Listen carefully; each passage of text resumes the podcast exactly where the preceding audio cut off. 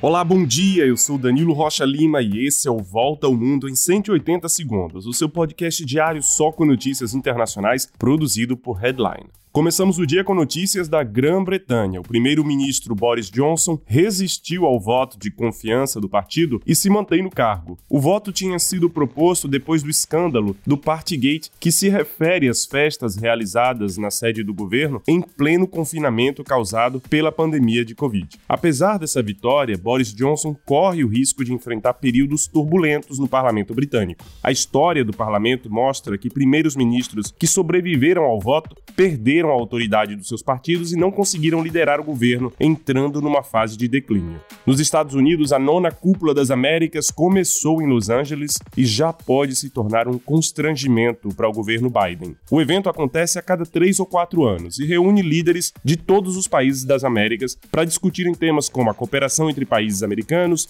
a democracia, a energia limpa e a segurança. Os líderes de Venezuela, Nicarágua e Cuba não foram chamados, o que causou a recusa do presidente do México, André Manuel López Obrador, de comparecer. A cada ano, o país que acolhe o evento tem a liberdade em estabelecer a lista de convidados.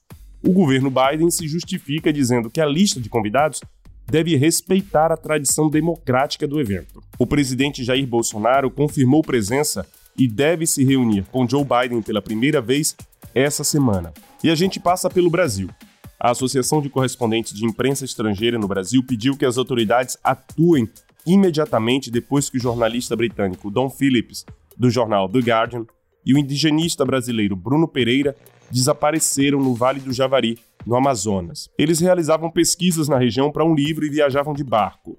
Os dois estão desaparecidos desde a manhã de domingo. Pessoas próximas dos dois homens dizem que eles vinham sofrendo ameaças. A Polícia Federal e o Ministério Público Federal já entraram no caso. E a gente termina com notícias da África. No Mali, a junta militar que governa o país estabeleceu que devolverá o poder aos civis em março de 2024. Os militares estão no poder desde o golpe que haviam dado em agosto de 2020. E na Nigéria, o ataque que fez 21 mortos e 40 feridos no último domingo, em plena missa de Pentecostes numa igreja católica, ainda não foi reivindicado por nenhum grupo. O ataque foi realizado com uma dinamite, numa região que até agora não era afetada por ataques terroristas. E a gente se encontra amanhã para mais uma volta ao mundo em 180 segundos, um podcast produzido por Headline. Você encontra a gente nos principais tocadores. Grande abraço, um bom dia e até mais.